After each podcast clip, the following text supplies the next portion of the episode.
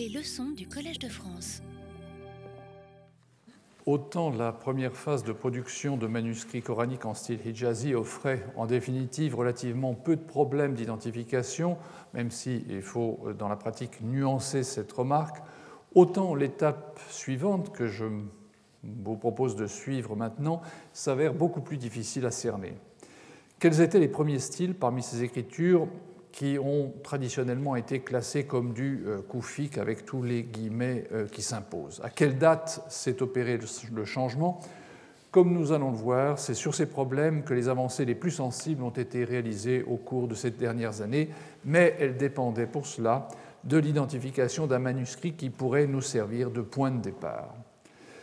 Les recherches sur la tradition manuscrite du Coran au cours des premiers siècles de l'islam dépendent en bonne partie, du fonds arabe de la Bibliothèque nationale de France et donc de la collection Aslan Cherville.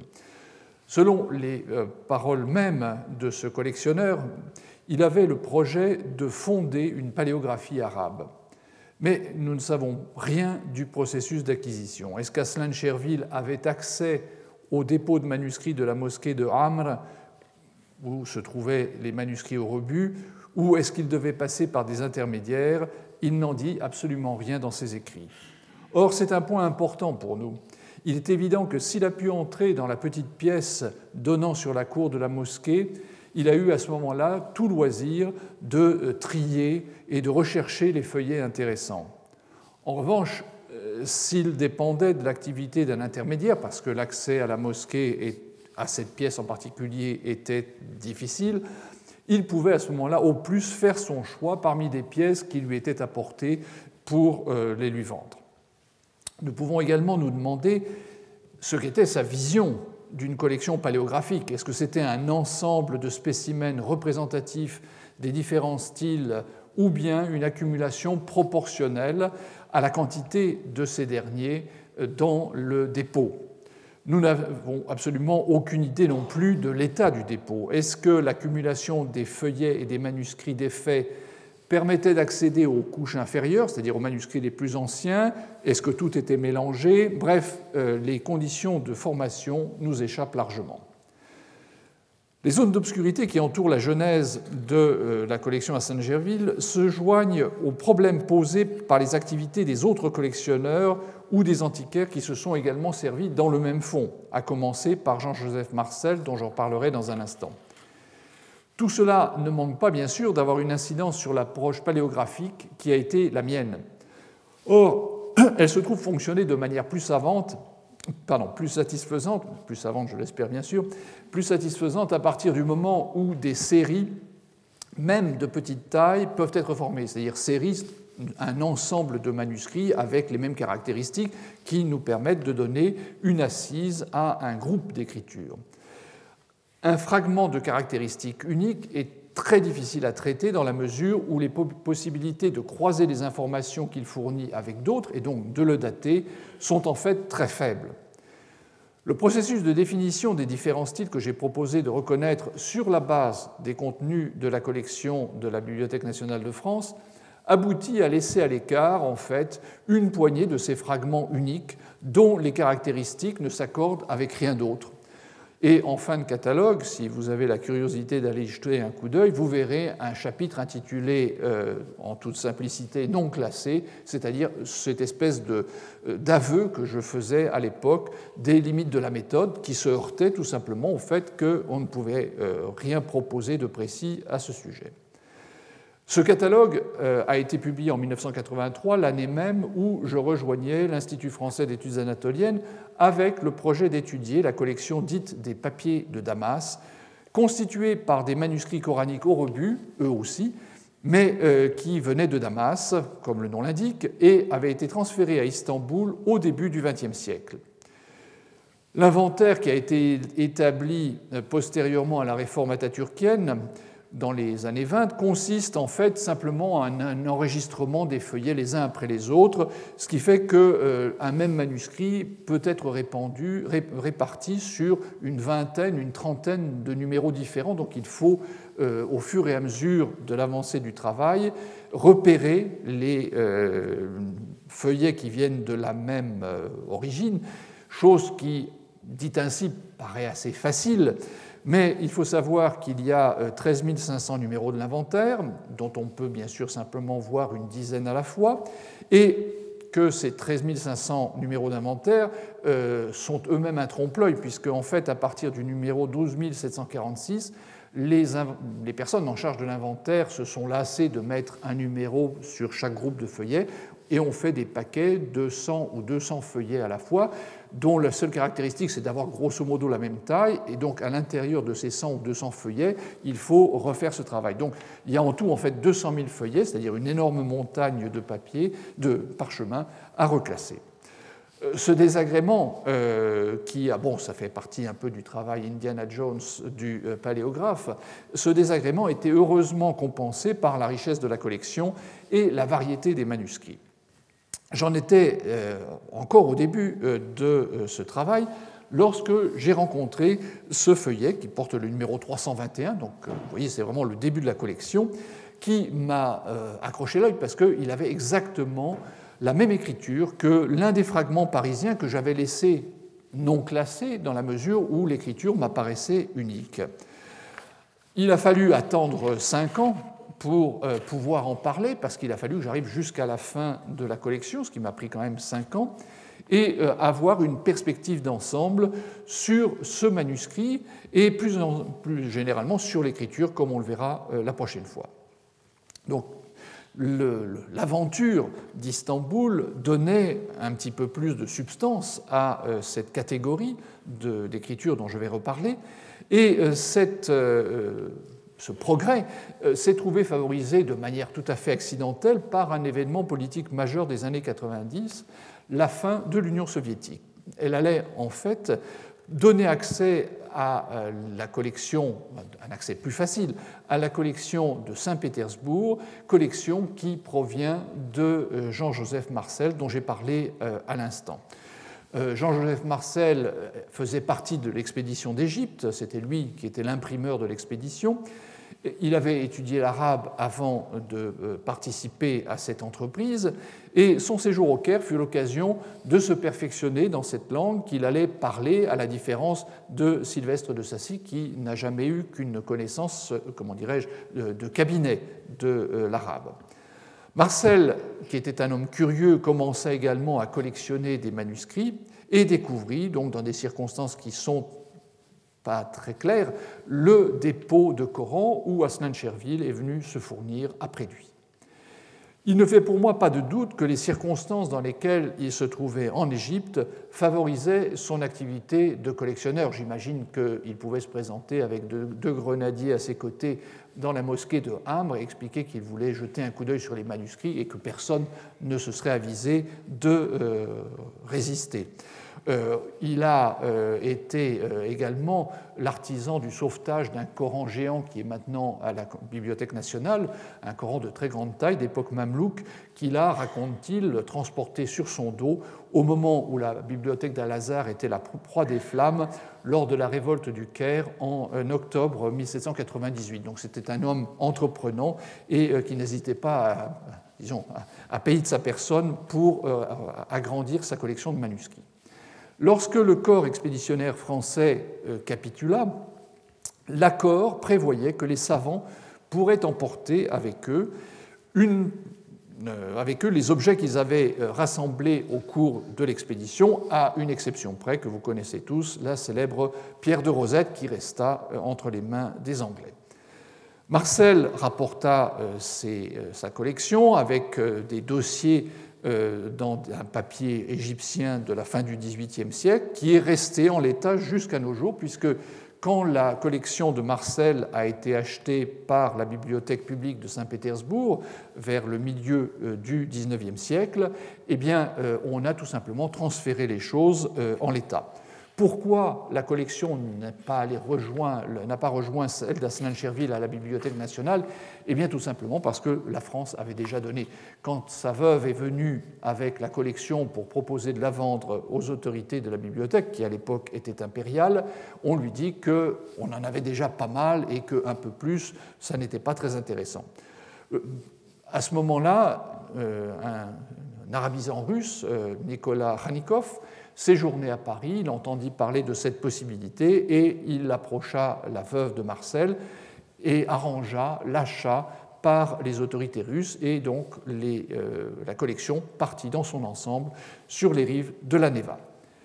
Comme il était devenu plus facile, après la chute de l'Union soviétique, d'accéder à ces collections, j'ai euh, pu examiner les fragments qui complètent parfaitement la collection parisienne. On trouve pratiquement la plupart du temps euh, les mêmes euh, manuscrits, donc on peut, on a le feuillet, mettons 27 d'un Coran, qui précède, dans 27 à Saint-Pétersbourg, qui précède le 28 qui se trouve à Paris. Donc on peut reconstituer les manuscrits, ce qui est très important, et c'est à cette occasion que je découvris le reste du manuscrit qui était non classé dans la collection parisienne et euh, qui était euh, particulièrement intéressant parce que les euh, feuillets qui se trouvent à Saint-Pétersbourg, et c'est pour ça que je vous ai lassé avec mes considérations sur les conditions dans lesquelles Aslan Cherville avait fait sa collection, certains indices importants étaient à Saint-Pétersbourg et pas à Paris.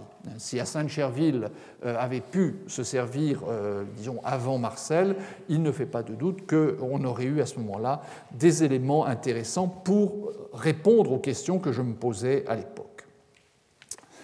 Comme il vous en souvient au tout début de cette année, l'histoire de l'art, avais-je dit, avait été la première discipline à proposer d'attribuer à la période omeyyade un manuscrit en particulier. Et dans le cas présent, c'est par le biais de l'histoire de l'art, nous allons le voir, que des éléments cruciaux pour la datation des deux manuscrits que je viens de vous présenter permettent, permettent de dater euh, euh, ces deux manuscrits et par-delà tout un ensemble de fragments qui présentent la même écriture et dont je parlerai euh, par la suite.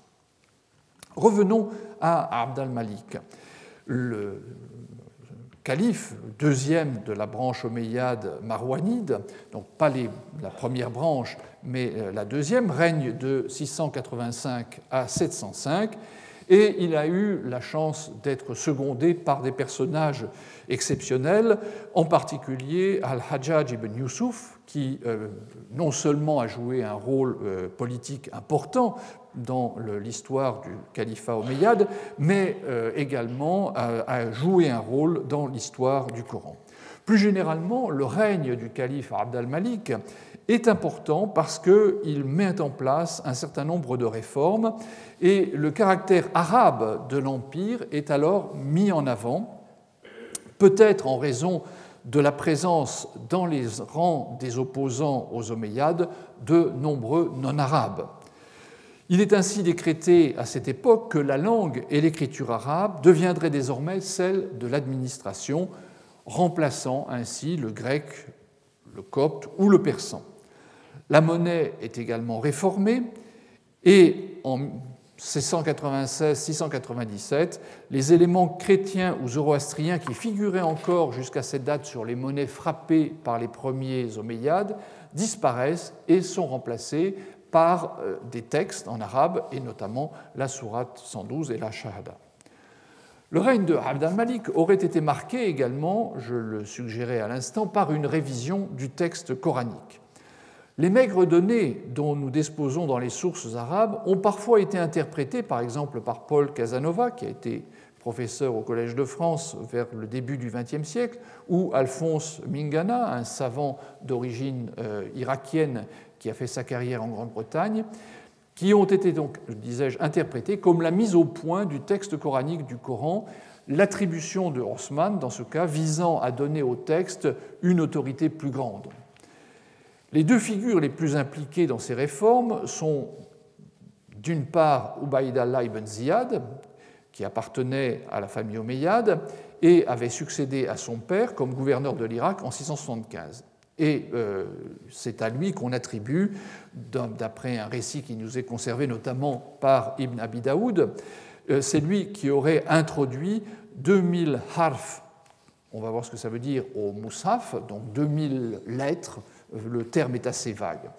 Le transmetteur de ce récit commente en disant qu'il avait ajouté des alifs au verbe kana, l'équivalent du verbe être à la troisième personne du passé, et kala, troisième personne du passé du verbe qui signifie dire. Donc, ce serait, si vous voulez, ce passage de la scriptio defectiva dont je vous ai beaucoup parlé à propos des manuscrits hijazi, qui aurait été modifié donc vers 680-686, puisque c'est euh, en 686 que Ubaid euh, décède. Plus récemment, Omar Hamdan, qui a fait euh, sa thèse sur cet épisode obéyade, a proposé une autre lecture du texte et pense qu'il faut lire au lieu de 2000 alifs, deux alifs, hein, avec un duel, les deux alifs étant celui de Kana et celui de Kala. Euh, j'ai dit donc deux fortes personnalités. La deuxième, je l'ai déjà mentionné, est Al-Hajjaj ibn Yusuf, qui est mort en 714, également euh, comme euh, Ubaidallah, gouverneur de l'Irak. Umar Hamdan, que je mentionnais à l'instant, a publié récemment une présentation d'ensemble de ce qu'il appelle le projet Masaïf, le projet des codex coraniques. Et son intervention semble avoir visé à contrôler l'état du texte puisqu'on lui attribue la décision de faire dénombrer les lettres du Coran, de faire compter une à une les lettres du Coran, une opération qui permet ensuite de déterminer les différentes divisions du texte en moitié, en quart, en tiers, etc. etc. Dans les sources, Al-Hajjaj apparaît comme un promoteur de l'écrit, comme moyen de préserver avec plus de précision le texte du Coran par le biais d'innovations de nature technique. Mais dans un récit conservé par un auteur égyptien du XVe siècle, mais ce récit remonte à Malik ibn Nanas, donc cette grande figure du euh, droit musulman euh, qui a vécu au 8e siècle, il s'agit de tout autre chose. Al-Hajjaj y est présenté comme celui qui, le premier, a envoyé des copies du texte coranique dans les grandes villes de l'Empire et institué des lectures avec utilisation du manuscrit. C'est-à-dire qu'il aurait été en ce domaine également un innovateur puisqu'il aurait intégré en quelque sorte le Coran à une forme de liturgie. Dans le domaine de l'écriture, nous observons un certain nombre d'évolutions importantes. L'inscription du dôme du rocher est le premier exemple daté d'une écriture obéissant à des règles de proportion précises, bien différemment donc du Hijazi. Alain Georges a pu montrer qu'il s'agit d'une véritable construction à partir de la ligne de base qui est indiquée, euh, qui est indiquée par le, trait rouge plus important, mon pointeur, voilà, ici. Donc, le, euh, une construction à partir de la ligne de base qui régit l'horizontalité de l'ensemble d'une série de cinq interlignes euh, équidistants qui sont marquées par ces lignes grises, correspondant aux différentes hauteurs que doit atteindre chacune des lettres de l'alphabet.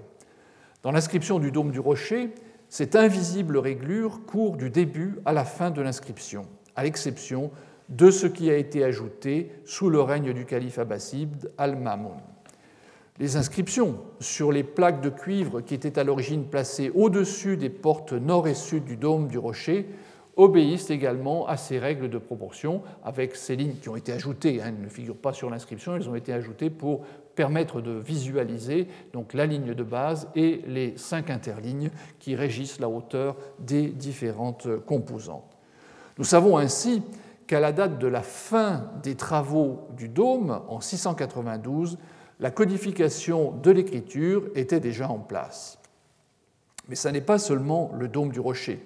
Les sept millières, c'est-à-dire des, bornes indiquant la distance en mille euh, depuis Jérusalem à Damas ou entre d'autres villes, nous renseignent également sur le développement de la calligraphie arabe. Elles sont intéressantes parce qu'elles datent tous du règne du calife, et même si elles n'ont pas toutes la, même qualité, euh, elles donnent des renseignements équivalents. Le groupe qui a été trouvé dans la région de Jérusalem et qui a été publié par Max van Berchem se distingue par l'utilisation d'une même réglure qui est bien entendu encore une fois invisible. Là, vous avez l'original et ici euh, l'exemple avec l'indication des euh, lignes. Cette fois-ci, en plus de la ligne de base, nous avons non pas cinq, mais neuf interlignes qui, euh, euh, qui permettent de respecter scrupuleusement les proportions des lettres. En ce qui concerne le monnayage, auquel je faisais allusion à l'instant, on peut dater l'introduction d'un décor purement épigraphique, je l'ai dit, à l'année 697 pour l'or et 698 pour l'argent. Mais dans un premier temps, jusqu'en 704, l'écriture n'est pas formelle, elle est un petit peu euh, gauche et marquée par une certaine liberté. À partir de 705, et c'est l'exemple que vous voyez maintenant, un changement radical se produit. Les astes sont parfaitement verticales et les lettres à courbe tendent à se rapprocher d'un ductus circulaire. Et ces lettres sont gouvernées par euh, une réglure également, avec au droit donc une réglure de cinq interlignes prise entre deux lignes de base, et au revers, peut-être parce que le texte est plus important, c'est simplement deux interlignes entre les deux lignes de base. Revenons maintenant aux deux manuscrits dont je parlais initialement que je vais appeler donc le codex de Damas, celui qui euh, figure dans la collection des papiers de Damas, et le codex de Fustat, qui est en partie à Saint-Pétersbourg et en partie à Paris. Nous ne savons pas où ils ont été réalisés, et ces noms, donc, j'insiste, ne reflètent que l'endroit où ils ont été trouvés.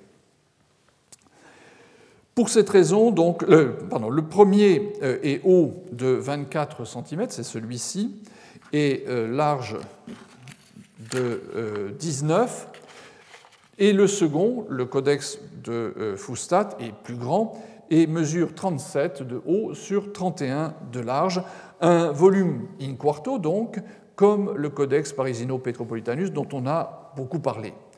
Le codex de Fustat a 25 lignes à la page, tandis que celui de Damas est plus irrégulier et en compte entre 18 et 21.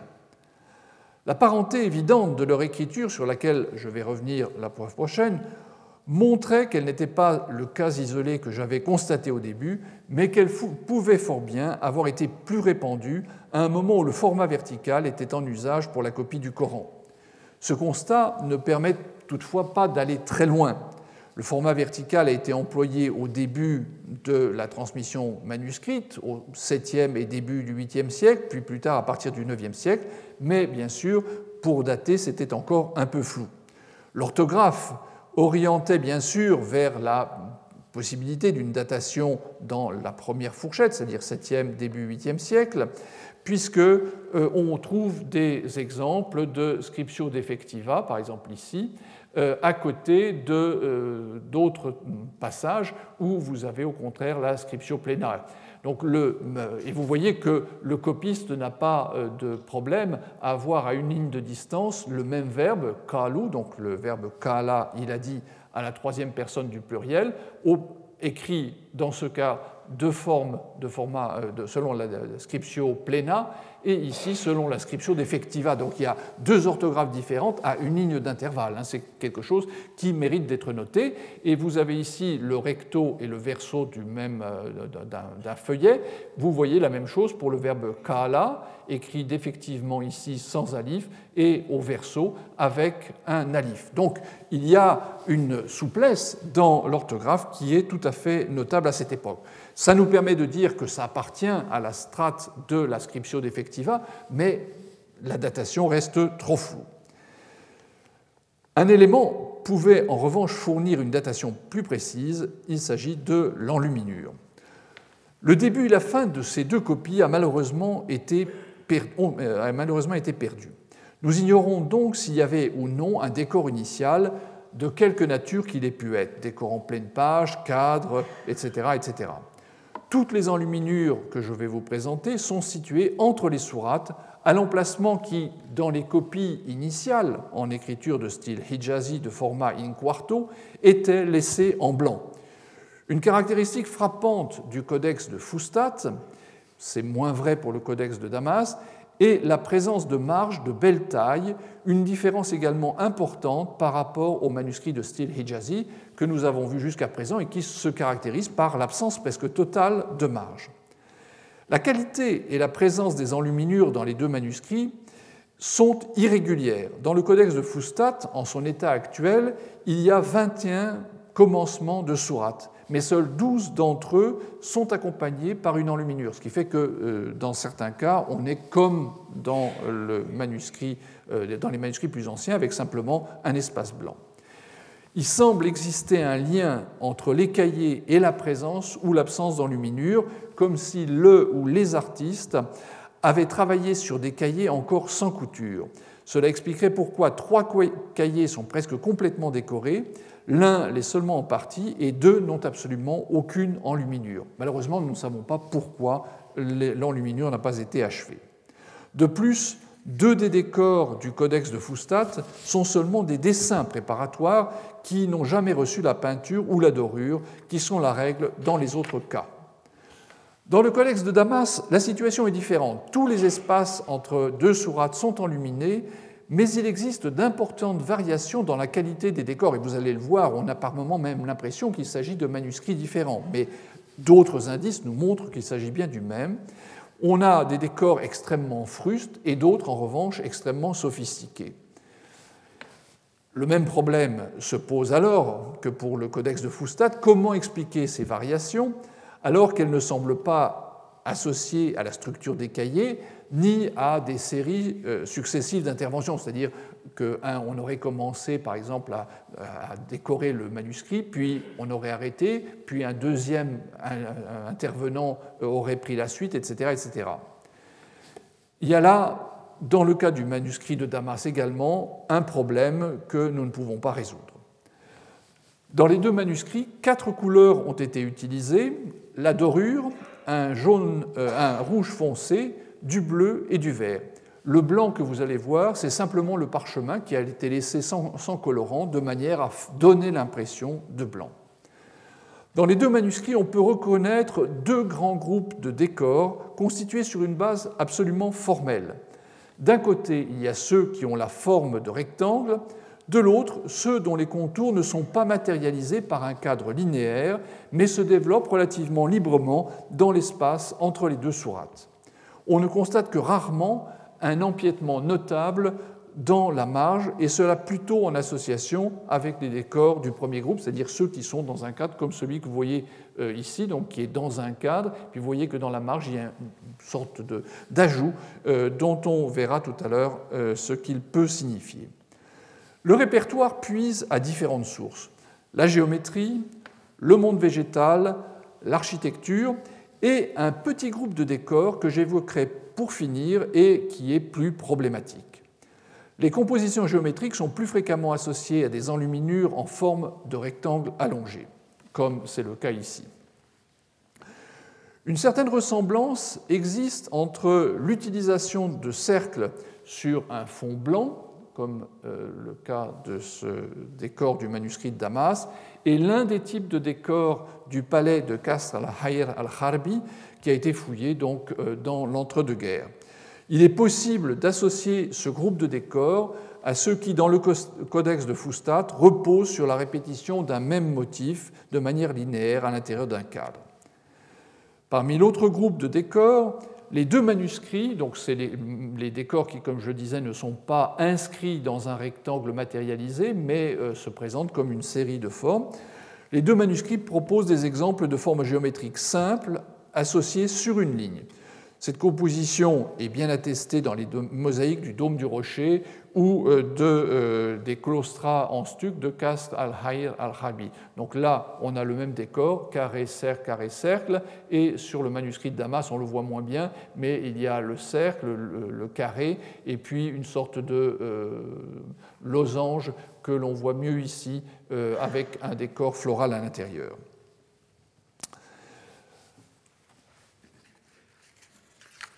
Prenons maintenant les formes purement végétales. Dans le Codex de Fustat, nous avons un exemple particulièrement significatif avant la sourate 19. Il s'agit d'une série de cornes d'abondance qui part d'un vase, probablement un canthare.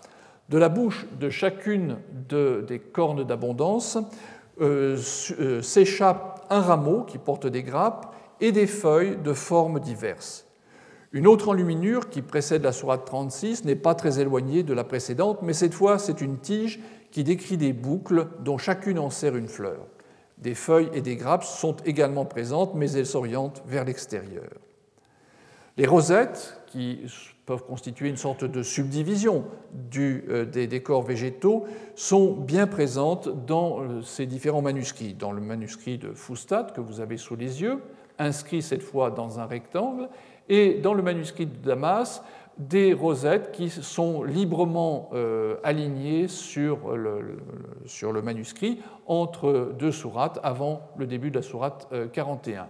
Ou encore dans ce même manuscrit, entre les sourates 34 et 35, je vous en montre un détail parce que le manuscrit est en très mauvais état à cet endroit, on retrouve donc ces rosettes avec en dessous un, exemple parallèle emprunté au palais omeyyade de Kasr al-Hayr al-Harbi, où vous reconnaissez exactement le même motif, un signe que nous avons affaire à un répertoire tout à fait euh, habituel à cette époque.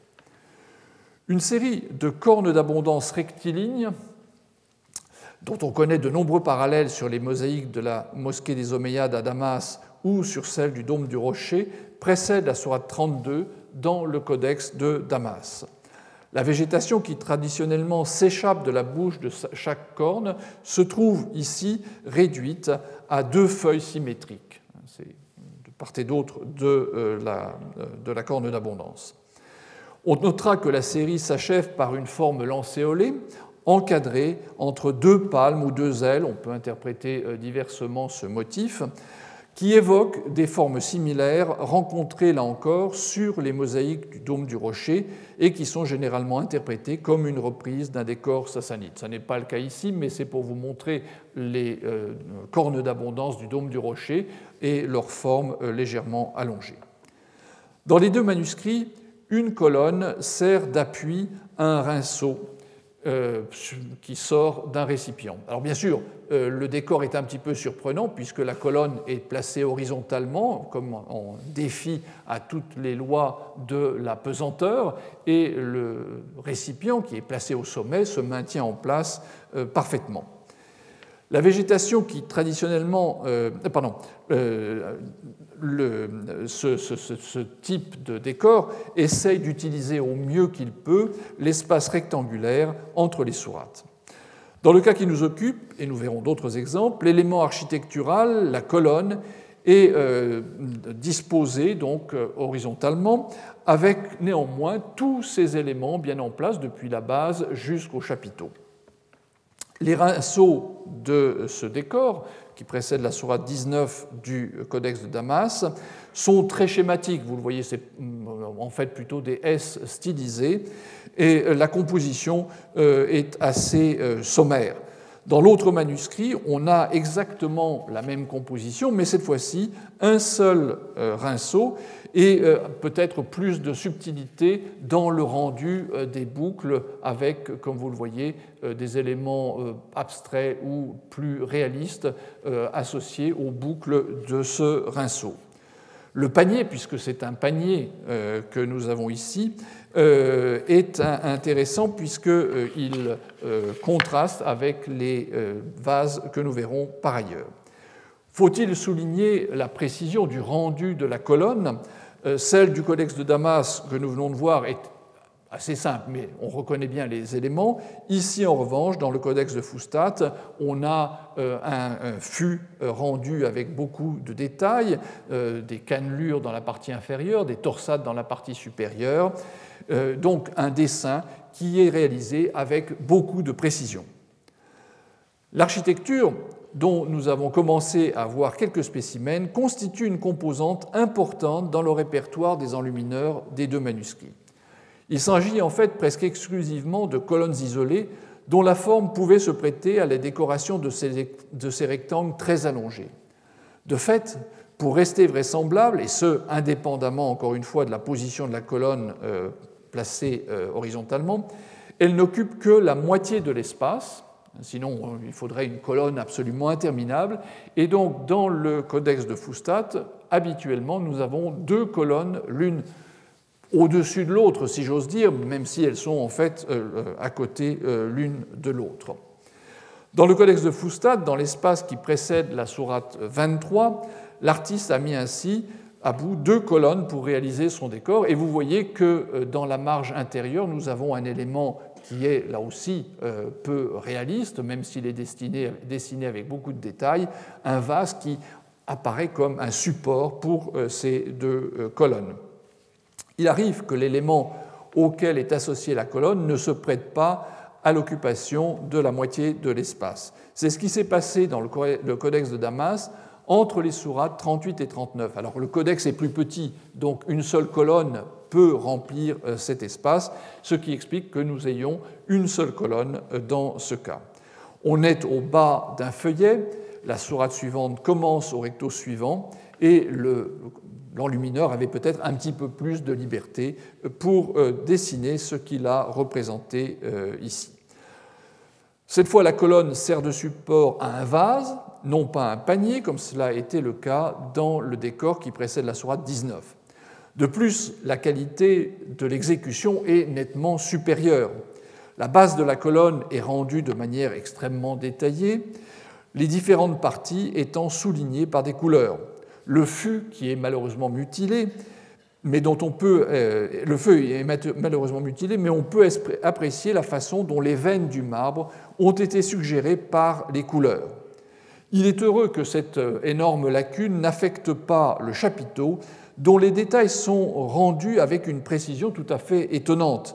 Les feuilles euh, d'acanthe sont bien reconnaissables, voyez sur le côté, ce qui n'était pas le cas dans mon exemple précédent. Le parallèle est facile à établir avec des exemples empruntés à des monuments omeyyades comme le château de Kasr al-Hayr al-Khalbi. Je vous ai placé ici le chapiteau tel qu'il apparaît sur le manuscrit et en dessous un chapiteau euh, venant de ce palais. Vous reconnaissez des éléments, euh, on a presque l'impression que l'enlumineur avait sous les yeux un chapiteau de ce genre quand il a fait euh, son dessin. Nous pouvons maintenant examiner le calice qui se trouve, pardon, qui se trouve au-dessus du chapiteau, hein, cet élément que vous voyez ici. Son pied conique est relié au calice cannelé par une très courte tige. Les lèvres du vase, de part et d'autre, euh, s'épanouissent vers, le bas, et il ne me reste plus qu'à signaler la présence dans le vase de ce petit élément de forme curieuse, presque cruciforme, qui surgit du calice lui-même. Le dessin suggère une section circulaire, ce qui permet de l'interpréter comme un tube d'où jaillit de l'eau, ainsi que le confirme un détail du manuscrit syriaque 33 de la Bibliothèque nationale de France. Vous voyez ici dans la marge le même décor euh, présent donc dans un manuscrit légèrement antérieur. Un parallèle frappant du euh, Codex de Damas se trouve sur celui de Foustat avec ce décor. Alors cette fois-ci, nous sommes à Foustat, donc le manuscrit plus grand impose la duplication des colonnes, mais vous voyez que nous retrouvons notre vase euh, avec euh, ces cannelures et cet élément euh, là-bas. Et un lecteur ultérieur a ajouté des sortes de gouttelettes d'eau pour bien faire comprendre qu'il s'agit d'un jet d'eau. Entre les deux colonnes de notre manuscrit se trouve une arche de taille réduite en comparaison avec celle des colonnes, arche d'où pend une lampe. Sur le chapiteau de la colonne qui se trouve du côté de la marge extérieure, donc, euh, nous trouvons euh, de nouveau notre, euh, notre vase. Parmi ces enluminures qui associent un dessin parfois très réaliste et des situations complètement artificielles, je signalerai celle qui précède la sourate 23 dans le codex de Foustat, que nous avons déjà vu. Dans ce cas encore, deux colonnes occupent la majeure partie de l'espace disponible. Pour les associer, l'artiste a cette fois opté pour un cercle rouge et doré à la place de l'arche de l'enluminure que nous venons de voir. Que signifie-t-il? A-t-il même un sens? Le mystère demeure. De même, le vase euh, qui est placé sous la base de la première colonne surprend. Sa fonction euh, dans la composition est également problématique. On ne voit pas très bien pourquoi est-ce qu'il est allé ici et non pas sur le chapiteau, comme c'est le cas dans d'autres exemples. Comme pour l'enluminure précédente du codex de Foustat ou encore celle du codex de Damas entre les sourates 38 et 39, la qualité du dessin doit néanmoins être soulignée. La base, le fût ou le chapiteau des deux colonnes sont d'un réalisme surprenant quand on les rapproche du caractère irréel de la composition. Dans la marge extérieure, un élément lancéolé euh, couvert d'écailles, fait le pendant de l'hydrie. On notera qu'il empiète légèrement dans la marge, comme vous le voyez, c'est l'extrémité euh, qui dépasse, ce qui est relativement peu fréquent avec ces enluminures qui tendent à se cantonner dans les limites de la justification. Dans la plupart des cas, les compositions qui font appel à des composantes architecturales relèvent du groupe d'enluminure sans cadre. Mais à Foustat, on retrouve un, exemple de euh, décor où il y a euh, une composante architecturale inscrite dans un rectangle. Euh, le bandeau que vous avez sous les yeux est orné par la répétition à sept reprises d'un module de base, donc c'est cet élément que vous avez là, un module de base où l'on reconnaît de part et d'autre deux petites colonnes qui, à leurs deux extrémités, sont reliées entre elles par un demi-cercle qui pourrait rappeler le motif de l'arcade qui se trouve ici. Nous avons pu examiner trois ensembles d'enluminures qui font appel à la géométrie, à la végétation et à l'architecture. Avant d'aborder le quatrième ensemble, je vous propose de faire le bilan des rapports qui peuvent être, établis, euh, bilan euh, rapide, avec d'autres domaines de l'art du 7e siècle dans sa euh, partie finale. Les rinceaux qui se développent à partir d'un vase ou tout autre récipient sont bien attestés dans l'art omeyyade. Les exemples les plus connus sont ceux des mosaïques du dôme du rocher, que j'ai déjà présenté, donc je ne les représente pas, où le répertoire végétal est d'une extrême diversité. La sculpture, ici à Mchata, ou encore la peinture à Kusai Ramra, euh, euh, attestent la présence de ce thème sur une multitude d'œuvres d'époque omeyyade.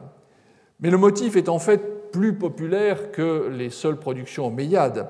Et euh, durant les 6e et 7e siècles, nous en avons différents exemples qui viennent de mosaïques trouvées lors de fouilles à Daphné, datées entre 526 et 540, ou encore l'église Saint-Christophe de Cabre Hiram au Liban, datée de 575, ou encore la synagogue de Mahon qui date de la fin du VIe siècle. Donc vous voyez que c'est un répertoire qui est en fait très familier à cette époque. Quand on regarde de manière plus détaillée les enluminures, on observe que les chapiteaux corinthiens ont généralement servi de source d'inspiration pour ceux qui figurent sur les deux manuscrits et qui rendent de manière plus ou moins fidèle les détails des originaux. Cela était déjà le cas dans les manuscrits syriaques, notamment dans les tables des canons, mais pas uniquement, comme on peut l'observer avec cette peinture empruntée aux évangiles de Raboula, avec le décor architectural qui met en valeur ces deux euh, personnages. Ce qui est plus frappant est l'étroite parenté à laquelle j'ai déjà fait allusion avec les chapiteaux que les archéologues ont découverts sur le site de Kasra Hayr al-Harbi. La bac, divisée horizontalement en deux parties par un mince euh, sillon, porte en son milieu un motif circulaire et le feuillage d'acanthe est transformé en un motif en V dont les deux extrémités s'achèvent par un crochet, le motif en V étant celui-ci que vous retrouvez à cet endroit. La taille a sans doute imposé une simplification dans le cas de l'enluminure euh, du manuscrit de Damas, et dans ce cas, un parallèle plus intéressant est fourni par les mosaïques où l'acanthe généralement est euh, schématisée. La variété des fûts de colonnes rencontrés sur les deux manuscrits correspond à ce que l'on observe dans d'autres domaines de l'art omeyyade. Il en va de même pour les vases. J'ai signalé les parallèles possibles avec la composition qui implique un rinceau, mais cette dernière voit généralement le vase placé à la base du décor. La disposition si particulière du vase placé au sommet d'une colonne n'est pas inconnue dans le répertoire de l'époque, puisqu'on le rencontre sur une des mosaïques de la grande mosquée de Damas. Vous voyez le vase euh, qui est placé ici. Il est vrai que le décor du codex de Damas ne fait pas appel à un vase, mais à un panier, euh, et euh, un panier que l'on retrouve sur le codex de Fustat entre les sourates 17 et 18. Et ce panier, on le rencontre très souvent sur des mosaïques qui ont été mises à jour dans les églises de Transjordanie au milieu euh, euh, du milieu ou de la seconde moitié du VIe siècle, mais également au VIIe siècle. Les conventions sont identiques, en tenant bien sûr compte des spécificités des techniques employées, l'enluminure d'un côté, la mosaïque de l'autre. Les cornes d'abondance sont également très présentes dans le répertoire omeyyade. Elles dérivent sans doute des fourreaux d'acanthe de l'Antiquité et leur plasticité permet d'en tirer parti de différentes manières. La version la plus classique se rencontre en tête de la sourate 19 du euh, Codex de Fustat, mais celui de Damas, avant la sourate 32, nous entraîne vers une forme peut-être plus facile à employer dans un manuscrit, celle de la trompette allongée, qui est connue également dans les mosaïques du Dôme du Rocher et de la Grande Mosquée de Damas. Euh, pardon, j'ai devancé euh, voilà, la forme donc euh, rectiligne qui va bien justement quand vous avez un espace rectangulaire très allongé, ce qui est le cas des manuscrits. Alors que sur le dôme du rocher, où on a en particulier les, triangles entre les arcades, bien sûr, on peut déployer les choses de manière circulaire avec plus de facilité. Les enluminures qui précèdent les sourates 32 et 38 du Codex de Damas s'achèvent du côté de la marge extérieure par un élément qui rappelle très fortement les d'ailes ou de feuillage du dôme du rocher. Dans un cas, le rapprochement s'impose. Dans ce que nous connaissons du codex de Fustat, il n'existe pas, euh, euh, dans le cas du codex de Fustat, il n'existe pas de composition similaire.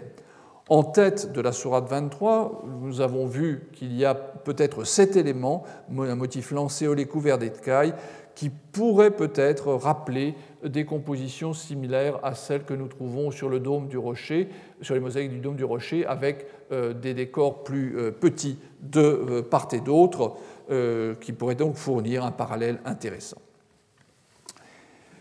Comme je le disais plus tôt, il nous reste à aborder un quatrième ensemble de décors de nature plus mystérieuse. Entre les sourates 18 et 19, se trouve cet énigmatique décor qui semble organisé à partir de la ligne supérieure et qui est formé par la juxtaposition de 16 triangles, que nous voyons, euh, ces petits triangles qui sont en haut, 16 euh, triangles tronqués qui s'achèvent en carré, vides en leur sens. À ces derniers s'accrochent des losanges dorés. Les espaces vides entre ces motifs sont occupés par des motifs verticaux. En tête de la Sourate 36, c'est cette fois une série de 5 quatre feuilles que nous voyons ici. Le dernier à gauche a disparu, combiné avec un motif euh, cruciforme aux euh, pointes, euh, pardon, au motif cruciforme aux pointes aiguës, qui et qui sont reliés entre eux par des X tracés à l'encre. En leur centre figure un cercle doré dont euh, l'interprétation est un petit peu délicate. La source d'inspiration peut, à mon sens, être cherchée du côté des diadèmes, colliers et bracelets qui forment une partie des décors des mosaïques du dôme du rocher. Il est difficile dans ce cas de trouver un correspondant exact, mais la rangée de losanges dorés du codex de Damas pourrait avoir la même origine qu'un collier qui orne la panse d'un vase sur une mosaïque du dôme. Cela semble se vérifier aussi pour des détails de cette enluminure, ornements ovales au petit cercle, qui font aussi partie euh, des bijoux. Je vous ai placé euh, à côté, donc vous voyez les, euh, là c'est dans l'autre sens si j'ose dire, mais si on renverse le décor, on a également ces triangles et ces éléments, peut-être des perles, qui au lieu d'être dressés vers l'extérieur, pendent vers le bas, dans le cas des enluminures. Il n'existe pas, à ma connaissance, de parallèle pour ces décors dans des manuscrits connus à ce jour, sauf un exemple inédit où les bijoux sont plus clairement identifiables. Les enluminures des codex de Damas et de Fustat sont particulièrement importantes car elles nous apportent des informations capitales sur la date à laquelle elles ont été réalisées.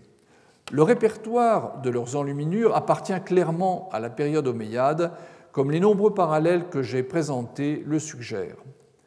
Comme il vous en souvient, les indices codicologiques, en l'occurrence le format, et philologique, l'état de l'orthographe, invitaient à pencher en faveur d'une datation au 7e siècle. L'enluminure permet d'aller un peu plus loin dans la mesure où le répertoire que les artistes des deux manuscrits ont employé coïncide plutôt avec des réalisations des règnes de Abd al-Malik, éventuellement de son fils. Elles sont également importantes parce qu'elles nous fournissent des pistes pour identifier les enlumineurs. Il est clair qu'ils avaient une très grande familiarité avec un répertoire tardo-antique bien attesté dans la région. Les enluminures, mais aussi l'écriture, comme nous le verrons la semaine prochaine, montrent que la conception du Coran en tant que livre était en train d'évoluer au moins dans certains milieux de l'Empire.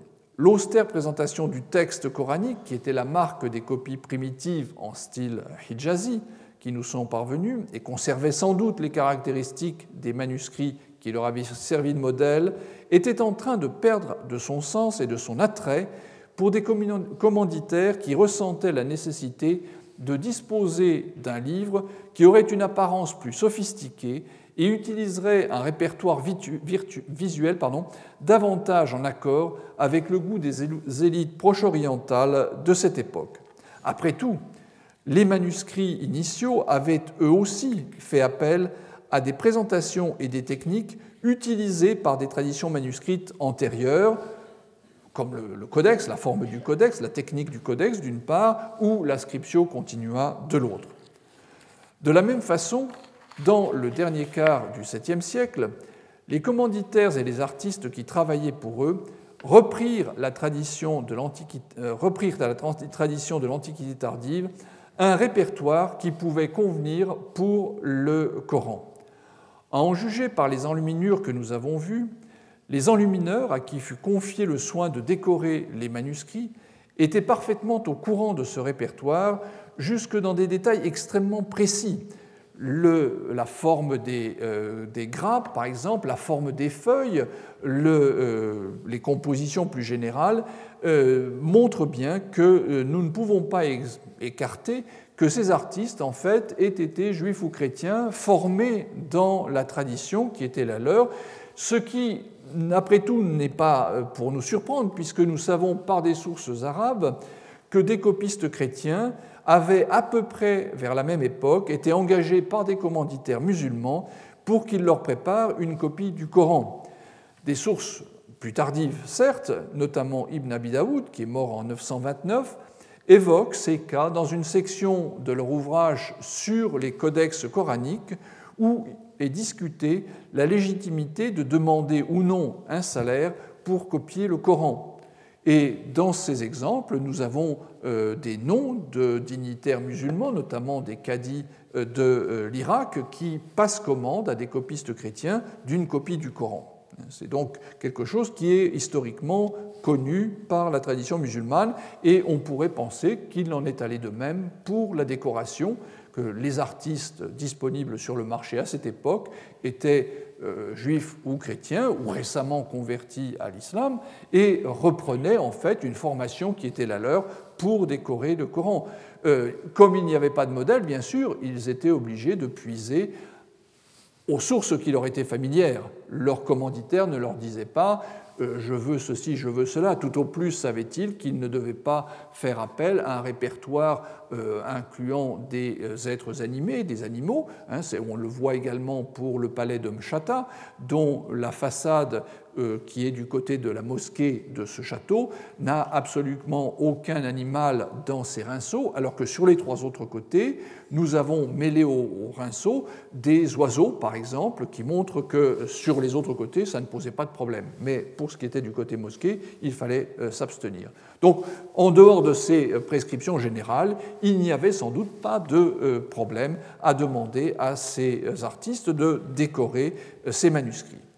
Ces deux manuscrits, donc, qui, encore une fois, font partie d'un groupe que je vous présenterai euh, la prochaine fois, apportent un premier élément de réponse au problème de la date. Leurs enluminures reposent sur un vocabulaire décoratif qui est bien attesté à l'époque omeyyade sur différents supports et notamment sur les peintures et les mosaïques de monuments qui sont extrêmement bien datés, comme le dôme du rocher, ce qui bien sûr nous oriente vers le règne du calife Abd al-Malik, qui, je le rappelle, a régné entre 685 et 705, et dont nous savons par ailleurs quel a été son intérêt pour le texte coranique, puisque nous savons que sous son règne, à deux reprises en tous les cas, il y a eu des euh, entreprises d'amélioration du texte euh, du Coran. Le vocabulaire visuel employé n'est cependant pas l'apanage des Omeyyades, il est en bonne partie emprunté à l'art de l'Antiquité tardive, et les parallèles qu'il est possible d'établir avec des mosaïques chrétiennes de la région sont particulièrement significatifs. Le manuscrit de Damas est toutefois clairement omeyyade, si mon analyse est exacte, dans son emploi de décor apparenté aux bijoux reproduits sur les parois du tambour du dôme du rocher, ou encore par ceux qui sont apparentés aux perdelles si caractéristiques de ce monument. Bref, avec ces deux manuscrits, nous disposons d'une clé d'entrée dans un domaine qui jusqu'à présent n'avait pas été euh, clairement identifié, celui des euh, copies, des premières copies omeyyades, qui marquent le moment où le Coran, cessant d'être cet ouvrage austère des débuts, on dirait presque protestant, tellement il est dépourvu de toute, euh, de toute décoration, il cesse donc d'être cet ouvrage austère et devient un beau livre avec des enluminures et de la dorure, ce qui, euh, ne l'oublions pas, était un élément important. Je vous remercie. Retrouvez tous les contenus du Collège de France sur www.colège-2-france.fr.